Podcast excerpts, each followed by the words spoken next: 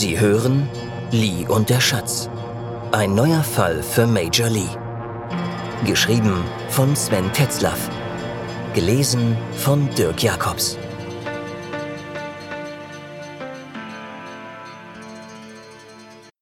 Sinologie. Melanie Veit. Hiddensee.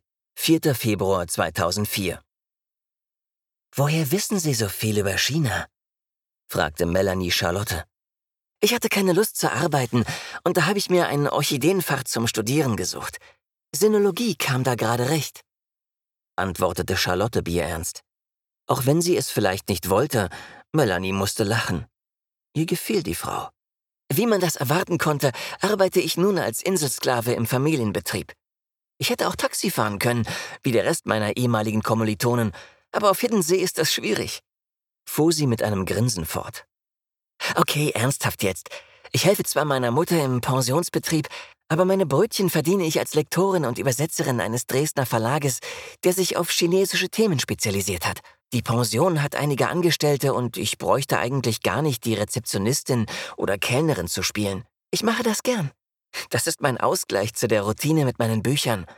Und ehe Sie weiterfragen, ja, ich habe noch ein Zimmer in Dresden. Daher auch der Wohnsitz Dresden in meinem Personalausweis und vermutlich auch in ihrer allwissenden Polizeidatenbank.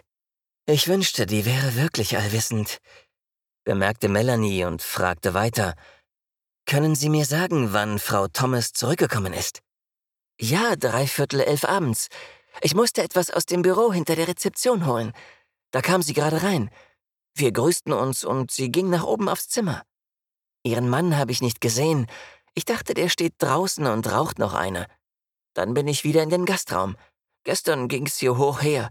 Wir hatten eine Trauerfeier. Das Hiddenseer und der Sanddornschnaps flossen in Strömen. Die Party war so um eins zu Ende und ich bin dann gleich in mein Häuschen hinten. Melanie hatte das kleine Hexenhaus im Garten der Pension gesehen und sich zugleich gefragt, ob es auch im Winter vermietet würde.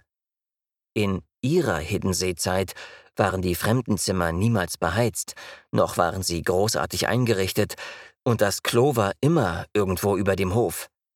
Wer damals im Winter nach Hiddensee wollte, der musste hart im Nehmen sein. Heute hatte selbst der kleinste Pavillon Doppelfenster, Zentralheizung und natürlich Dusche und WC. Sie wusste nicht, ob sie das bedauern sollte. In der Rückschau sah man manche Umstände gnädiger, in einem weicheren und wärmeren Licht. Die Flüche seiner Zeit, wenn man beim Abstieg von der Dachkammer die Treppe herunterfiel, um das Klo auf dem Hof bei frühlingshaften minus drei Grad rechtzeitig zu erreichen, hatte man erfolgreich verdrängt.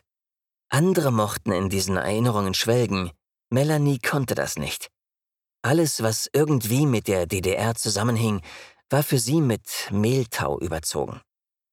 In der Zeit von Anreiseantrag bis zur Ausreise sollte sie in einer stockkonservativen kirchlichen Einrichtung in der brandenburgischen Pampa eine Diakonissenausbildung machen. Der Befreiungsschlag kam rechtzeitig und sie zog in die verrückteste Stadt der Welt, nach West-Berlin. Sie konnte ihr Abitur nachmachen. In der DDR war ihr das verwehrt. Dann studierte sie und nach ein bisschen Germanistik, etwas Politik und natürlich Publizistik gefiel ihr wieder erwarten Jura am besten. Sie brachte es, entgegen den eigenen Erwartungen und denen ihrer Familie sowieso, mit dem zweiten Staatsexamen zu Ende. Die juristische Praxis in einer Anwaltssozietät ernüchterte sie schnell. Sie wollte nicht werden wie die, wollte nicht Kollegen mit C schreiben müssen. In dieser Zeit lernte sie so viel Oberflächlichkeit, Standesdünkel und Dummheit einer Klasse kennen, dass sie schon fast Sehnsucht nach den DDR-Bonzen bekam. Sie konnte sich diesem Zoo nicht anpassen. Folglich nannte man sie hinter vorgehaltener Hand nur noch die Ostzicke. Eine Anwaltsgehilfin, die einzige Vertraute in der Kanzlei, gab ihr den Tipp, mal bei der Polizei vorzusprechen. Sie hatte eine Anzeige aus der BZ dabei. Und so nahm die Polizeikarriere ihren Lauf. Hallo? fragte Charlotte. Melanie kehrte in die Gegenwart zurück. Oh, Entschuldigung, ich musste gerade an was denken. Sie sagten, dass Ihre Mutter die Pension führt. Kann ich die mal sprechen? Marien ist in Rostock, Besorgungen machen und Oma besuchen. Eigentlich wollte sie schon zurück sein, aber da die Fähre heute und wahrscheinlich auch morgen nicht fährt, wird sie noch etwas in der Hansestadt bleiben. Sie hat also ein astreines Alibi, im Gegensatz zu mir, witzelte Charlotte. Wieso meinen Sie, dass Sie eins brauchen? interessierte sich Melanie. Naja, Kripo und so, da macht man sich seine Gedanken. An den besoffenen Angler glaube ich jetzt nicht mehr. Als Lektorin lese ich allerhand Krimis, wissen Sie? Und ich würde sofort um eine Woche freie Kost und Logis hier in der Pension wetten, dass eine dritte Hand im Spiele ist. Bei Selbstmord würden wir auch ermitteln, versetzte Melanie. Da reichen zwei oder sogar nur eine Hand völlig aus. Mag schon sein, aber der Thomas hat im Leben nicht Selbstmord begangen. Da war der gar nicht der Typ für. Das war so ein Hyperaktiver, der ständig telefonierte, etwas in sein Notizbuch schrieb oder sonst irgendwie unter Strom stand. Den hat einer umgebracht, glauben Sie mir. Melanie horchte auf. Was meinen Sie mit Notizbuch? Ah, Sie haben keins bei ihm gefunden, mutmaßte Charlotte. Das war so ein hippes A6-Büchlein, Kartonfarben, Spiralbinder und mit einem schwarzen Gummi. Sie wissen schon. Sie meinen ein Moleskin? fragte Melanie. Nein, exklusiver, schicker. Aus Japan wahrscheinlich. Es klebte noch ein japanischer Zettel aus dem Laden drauf. Ich habe so genau hingeschaut, weil ich einen Notizbuchfetisch habe. Ich wollte ihn irgendwann fragen, wo er das gekauft hatte, antwortete Charlotte. Wir haben tatsächlich kein Notizbuch bei ihm gefunden. Das war ein wertvoller Hinweis, danke. Äh, bitte tun Sie mir einen Gefallen und schauen Sie sich hier ein wenig danach um. Vielleicht hat er es ja im Foyer oder im näheren Umkreis des Hotels verlegt. Ich werde die Witwe gleich nochmal danach fragen. Außerdem müssen meine Kollegen das Personal und die Gäste über den Abend befragen. Ich hoffe, Sie haben eine Gästeliste? Auch Frau Thomas hatte das Notizbuch nicht. Melanie verabschiedete sich von Charlotte und ging ins Godewind. Sie musste sich kurz ausruhen und einen Happen essen. Das Haus hatte eine Sauna, sie hoffte, dass sie die heute Abend genießen konnte. Aber vorher standen noch ein paar Posten auf der Liste, die dringend abzuarbeiten waren. Papa konnte offensichtlich Englisch, denn er hatte bereits sein ganzes Dossier zu Reginald Thomas zusammengestellt. Den Chinesen hatten sie nicht aufgetrieben. Das war merkwürdig, denn die Insel war wegen der ausgefallenen Fähren abgeriegelt. Was nicht hieß, dass man nicht auch mit einem privaten Boot hin und her fahren konnte. Doch das ließ sich schwer verheimlichen. Wahrscheinlich hätte jemand etwas bemerkt. Es sei denn, man legte es wirklich darauf an, unbemerkt von der Insel zu verschwinden. Dann hatten sie kaum eine Chance. Melanie blieb nichts weiter übrig, als eine bundesweite Fahndung nach dem Chinesen auszugeben. Charlottes Zeichnung war sehr präzise und somit war die Wahrscheinlichkeit hoch, dass er ihnen an einem Flughafen, Bahnhof oder wo auch immer in das Netz lief. Bade hatte im Onkel Hendrik die Leute befragt und mühte sich gerade mit dem Protokoll ab. Melanie plante, am Abend noch einmal in die Kneipe zu gehen. Nicht inkognito, denn wie sie die Insulaner kannte, wussten die jetzt schon alles über sie. Wahrscheinlich kannten sie sogar ihr erstes Grundschulzeugnis, inklusive der Beurteilung ihrer Lehrerin. Ohne dem Polizeimeister-Anwärter Bade zu nahe zu treten, wollte sie sich ein eigenes Bild von einer Kneipe mit einem so merkwürdigen Namen machen. Papa hatte in der Tat interessante Neuigkeiten bei seiner Online-Recherche auf der anderen Insel erfahren. Also, fing Papa an, das Ehepaar Thomas stammt ursprünglich aus Hongkong. Sie sind dort beide 1960 geboren und auch dort aufgewachsen. Das Ehepaar ist kinderlos. Ein Jahr nach der Rückgabe der Kolonie an die Chinesen sind sie 1998 nach Staplehurst in Kent gezogen. Drood war's, sagte Melanie lakonisch. Wie jetzt? fragten Tredder und Bade gleichzeitig. Auf Papas Gesicht, eben noch verdutzt, breitete sich die Erkenntnis aus. Er musste grinsen. Staplehurst, 9. Juni 1865, Charles Dickens, Drood, sagte Papa.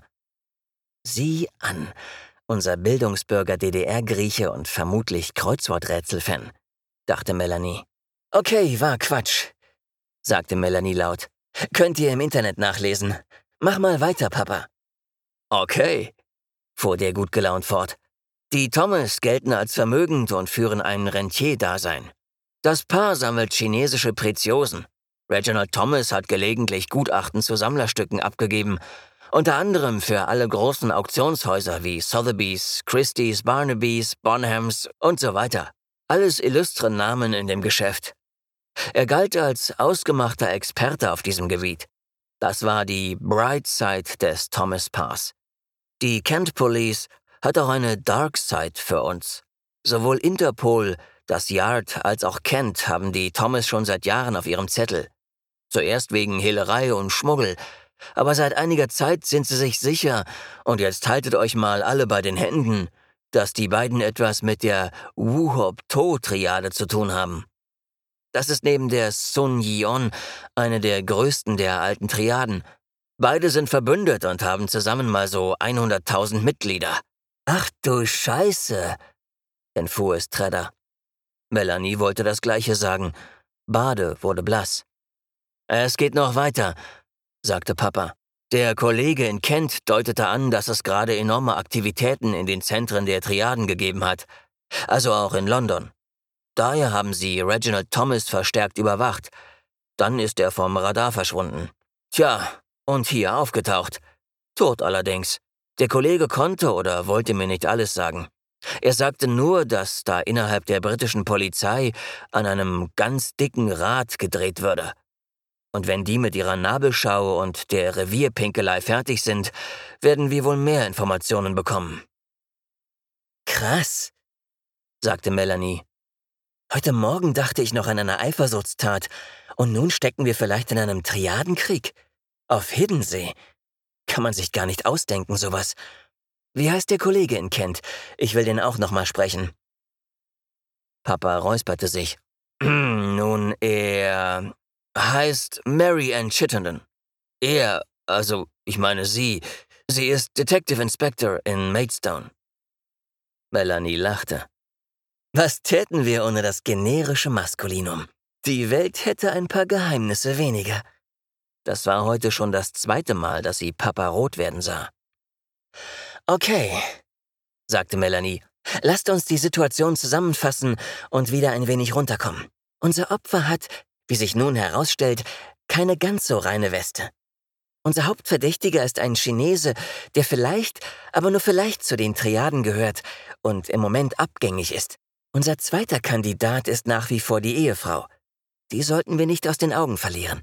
Und dann kann man leider nie den unbekannten Dritten, der zufällig auftaucht und keinerlei Beziehung zum Opfer hat, ausschließen. Letzteres wäre nach meiner Meinung der Worst Case. Die Triaden sind Kriminelle, die kriminelle Sachen tun. Die bekommt man irgendwann oder auch nicht, aber sie sind berechenbar. Der dritte Mann ist eine tickende Bombe, die immer und überall hochgehen kann. Wir sollten uns von dem Mafiakram nicht kürre machen lassen. Lasst uns erstmal die ganz normale Polizeiarbeit erledigen. Panzerwagen können wir uns immer noch kommen lassen. Papa, hake bitte nochmal in Kent nach, ob es im Vorlauf irgendwelche Telefonverbindungen nach Hiddensee gab und zu wem hier. Herr Bade, äh, was ist in der Kneipe herausgekommen? Ja, also ich habe den Wirt im Hendrik befragt. Er kannte die zwei Gäste, die mit den Engländern am Tisch saßen, nicht, sind keine Insulaner. Seiner Meinung nach waren das ganz normale Touristen, vielleicht in Kloster untergebracht. Er ruft uns an, wenn Sie in seine Kneipe kommen oder er sie irgendwo wieder sieht. Chinesen hat er keine gesehen. Frau Thomas ist so um Viertel elf mit dem Fuhrwerk los, die drei anderen haben dann noch eine Stunde weiter getrunken und sind circa halb zwölf gegangen. Sie waren zwar angetütert, aber nicht betrunken. Die gingen alle noch gut geradeaus. Wie der Engländer nach Witte gekommen ist, konnte er nicht sagen. Kann gut sein, dass er sich ein Fahrrad genommen hat. Die Fuhrwerke habe ich gecheckt. Das, welches Frau Thomas genommen hat, war in der Tat das letzte. Jetzt im Februar ist das eh überschaubar mit den Pferden. Das Fuhrwerk fuhr nur, weil das für Gäste im Godewind bestellt war. Irgend so eine Firmensache. Da hat der Kutscher natürlich alles mitgenommen, was so ging. Sehr gut, sagte Melanie. Das ist doch schon mal was. Wir haben ein Zeitfenster von 23.30 Uhr bis 1.45 Uhr. Was wir klären müssen ist, wie der Mann an den Strand nach Süderende kam Und ob der Fundort der Tatort, ähm, sagen wir mal Sterbeort ist. Nach Dr. Niemann hat das Gift schnell gewirkt. Ich nehme an, damit meint er was im Minutenbereich. Also wird der Tatort nicht so weit vom Sterbe- respektive Fundort entfernt sein.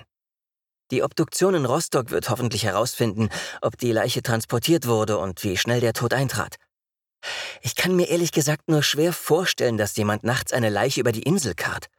Noch dazu auf dem am meisten frequentierten Weg des Eilandes überhaupt.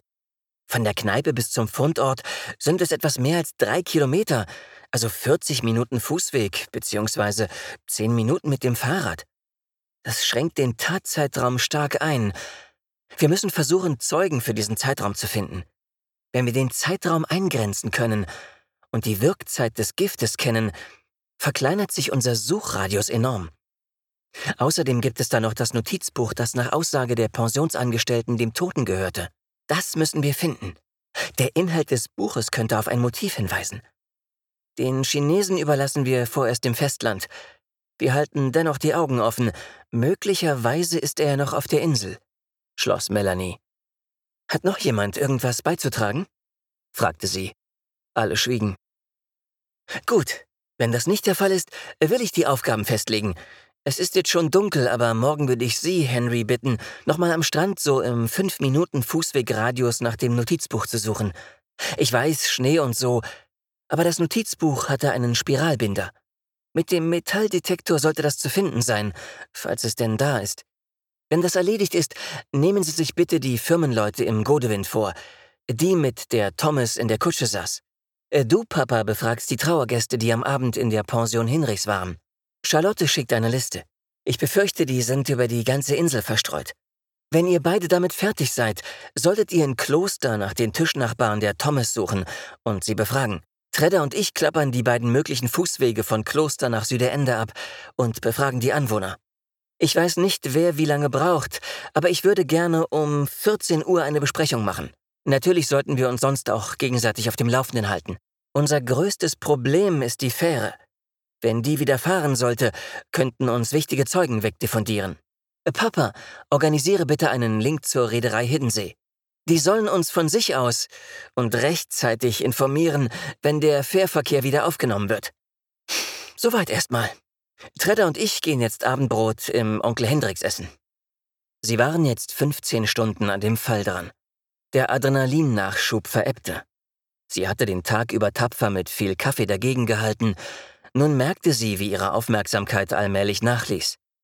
Körperlich hätte sie noch leicht weitere 15 Stunden durchgehalten, doch das nützte ihr nichts. Sie musste dem Faden folgen.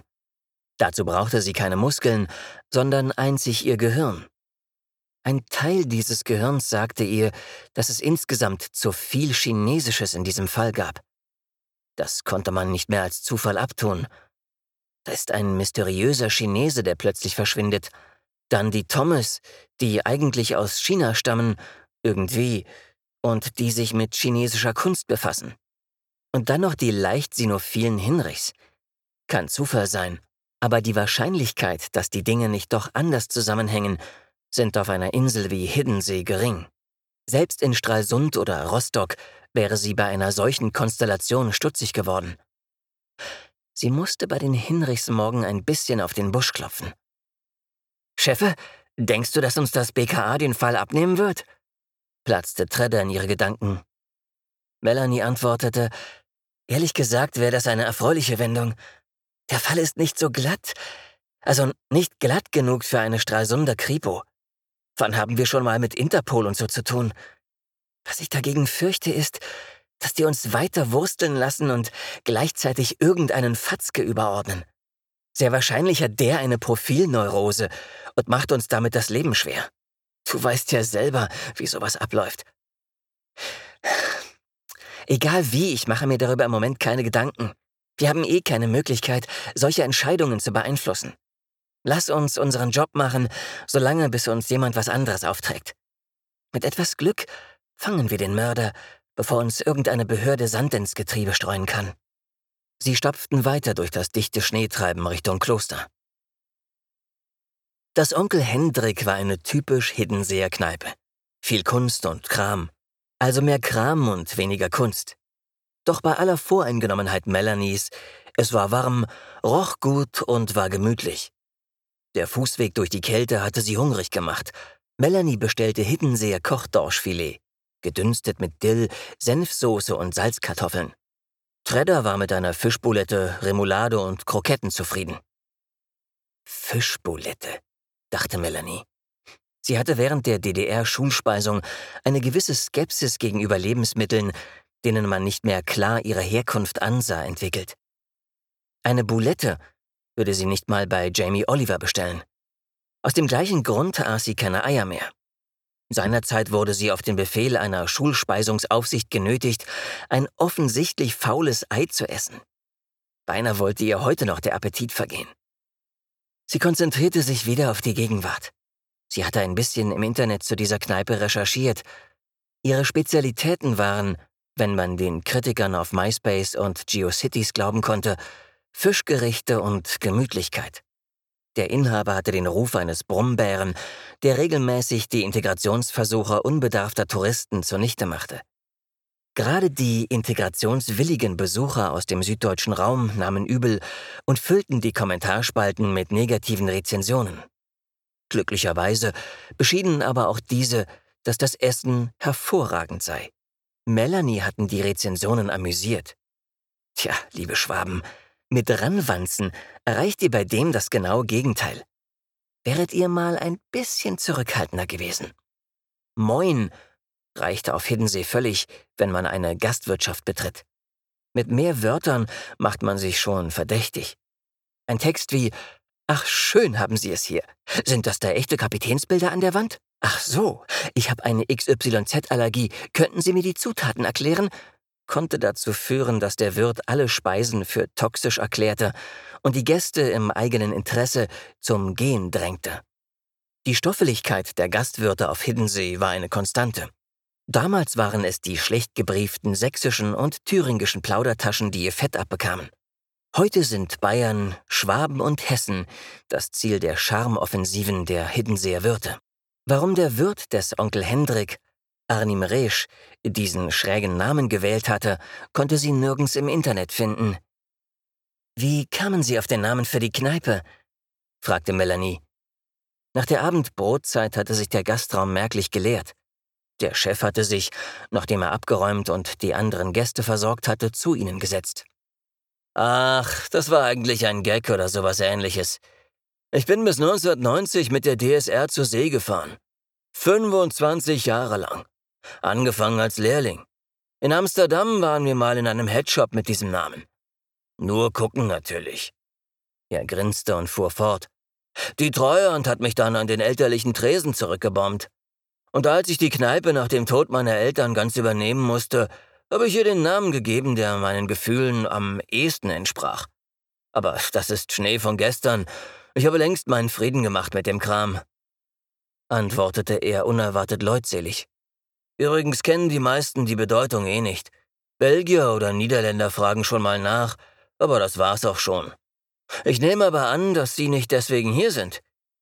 Ich habe Ihrem ABV ja schon alles gesagt. Was wollen Sie denn noch so wissen? Melanie sagte, Na ja, ich hatte einerseits gehofft, dass das Paar von gestern nochmal kommt, und andererseits möchte ich etwas nachhaken, ob Sie irgendetwas gesehen oder gehört haben, was uns weiterhelfen könnte. Es ist gut möglich, dass Sie noch etwas in Ihrem Unterbewusstsein haben. Versuchen Sie mal, mir den Abend ganz chronologisch zu erzählen. Völlig egal, ob Sie das wichtig finden oder nicht. Einfach nur die Abfolge. Und lassen Sie sich ruhig Zeit. Alles könnte wichtig sein, auch Blicke, Handbewegungen und so weiter. Die Befragung erwies sich als überraschend aufschlussreich. Das Paar hatte sich für einen Sammelteller an der Wand interessiert und versucht, Resch danach auszufragen. Der wusste zu dem Teil nichts zu sagen, war aber immerhin so freundlich, es von der Wand abzunehmen und ihnen in die Hand zu geben. Obwohl auf der Vorderseite eine europäische Villa zu sehen war, war die Beschriftung auf der Rückseite chinesisch.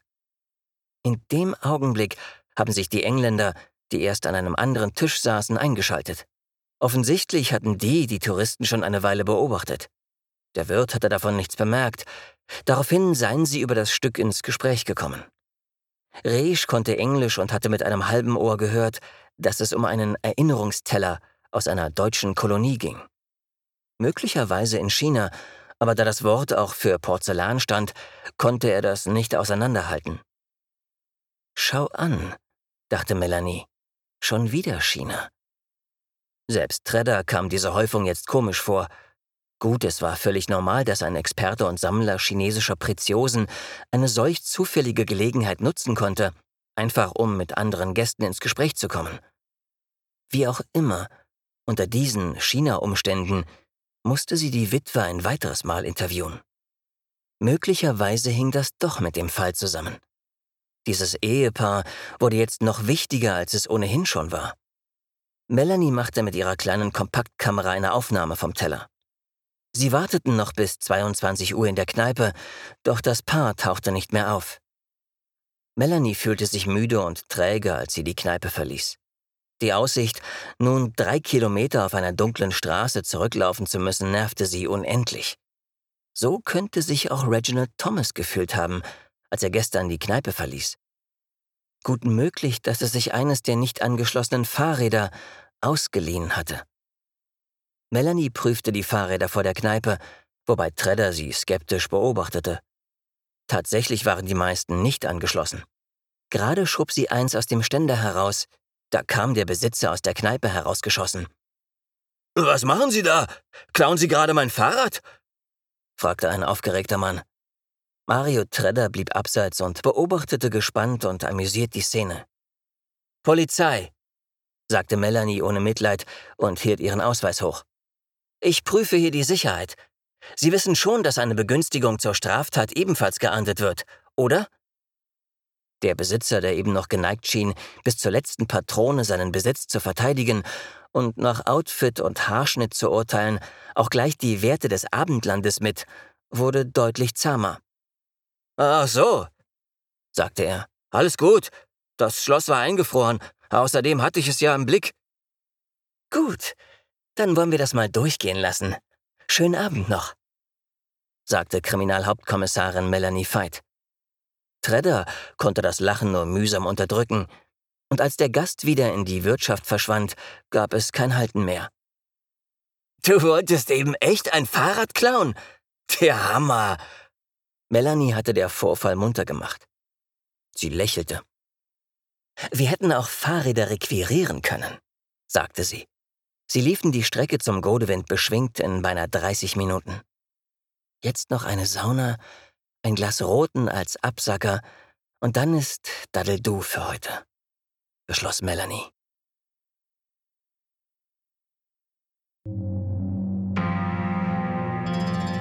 Sie hörten Lee und der Schatz.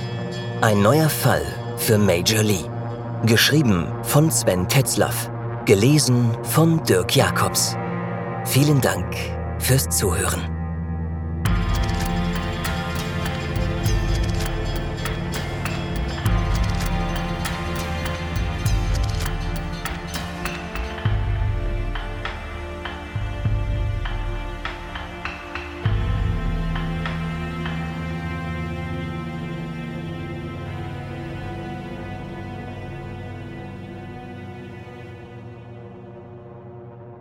So, das war ein sehr langes Kapitel.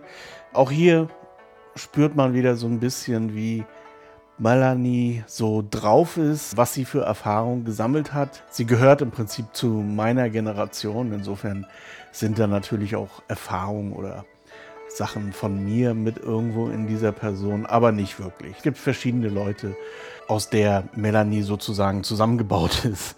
Wir werden dieser Eigenart von ihr, ihr DDR-Blues, wie ich das nenne, noch öfter sehen oder erfahren. Ja, man hat jetzt doch vielleicht schon einen ganz klein wenig einen Eindruck, wie sie so drauf ist. Das Notizbuch, das hat tatsächlich einen realen Hintergrund. Das sind nämlich meine Notizbücher. Ich benutze nur ein Typ Notizbuch und zwar diese A6 Büchlein von Muji, die es in Europa, glaube ich, nicht zu kaufen gibt, aber von denen ich einen enormen hohen Verbrauch habe. Das habe ich einfach hier mal so mit reingeknetet. Jude, Kent, Staplehurst. Ja, Charles Dickens ist zu diesem Zeitpunkt, der da erwähnt wird, in Staplehurst mit dem Zug verunglückt. Und das war ein ziemlich schlimmes Zugunglück. Er hat das mit sehr viel Glück überlebt, also ihm ist selber nichts passiert, aber um ihn herum sind doch sehr viele Menschen gestorben. Dieses Ereignis hat Charles Dickens so geprägt. Unter anderem ist aus diesem Ereignis auch die Figur Drood hervorgegangen, aber er hat sich davon eigentlich mental nie wieder erholt. Und heute sagt man eigentlich, dass er an dieser psychischen Aufarbeitung irgendwie gescheitert ist und dann auch daran gestorben ist. Und im Zusammenhang, diese Figur Drew, die hat sich Dan Simmons, den kennen wahrscheinlich die meisten, die hier hören, äh, das ist einer meiner absoluten Favoriten, auch nochmal vorgenommen und hat um diesen Drew nochmal eine Geschichte nach Charles Dickens gesponnen. Das gefällt mir sehr gut. Das ist auch so, ja, der Stil, den ich mag. Und da wird ganz am Anfang auch nochmal dieses Eisenbahnunglück geschildert. Und zu Kent, Kent ist tatsächlich so, ich glaube persönlich, jetzt mal abgesehen von London, aber so die Gegend, die reiche Gegend oder die Posch-Gegend, wie man so schön sagt, wo die ganzen Leute leben, die ihren Reichtum nicht unbedingt so zeigen, aber eben einfach von Natur aus reich sind.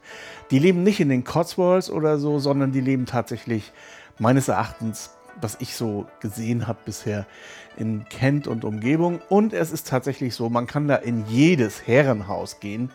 Die National Heritage ermöglicht es zum Teil, dass man diese Herrenhäuser auch besuchen kann. Und wenn man das mal macht, das sollte man durchaus nutzen, diese Gelegenheit, dann sieht man eigentlich auch überall chinesische Preziösen. Und man kann davon ausgehen, dass die meisten davon Raubkunst sind, schlicht geklaut sind. Dass das Raubkunst ist, ist natürlich bei den meisten Menschen, die das ausstellen oder die das besitzen, vermeintlich besitzen, im Gedächtnis noch nicht angekommen. Dafür wird es noch ein paar Jahre brauchen. Aber es ist tatsächlich so, dass das schon ein bisschen auffällig ist. Und entsprechend war das für mich klar, weil ich dort auch sehr viele Schlösser und Herrenhäuser, Burgen, wenn man so will, besucht habe und immer, überall chinesische Preziösen in, in, jeder Form, also alles Mögliche, auch Sachen, die nicht für Europa hergestellt wurden.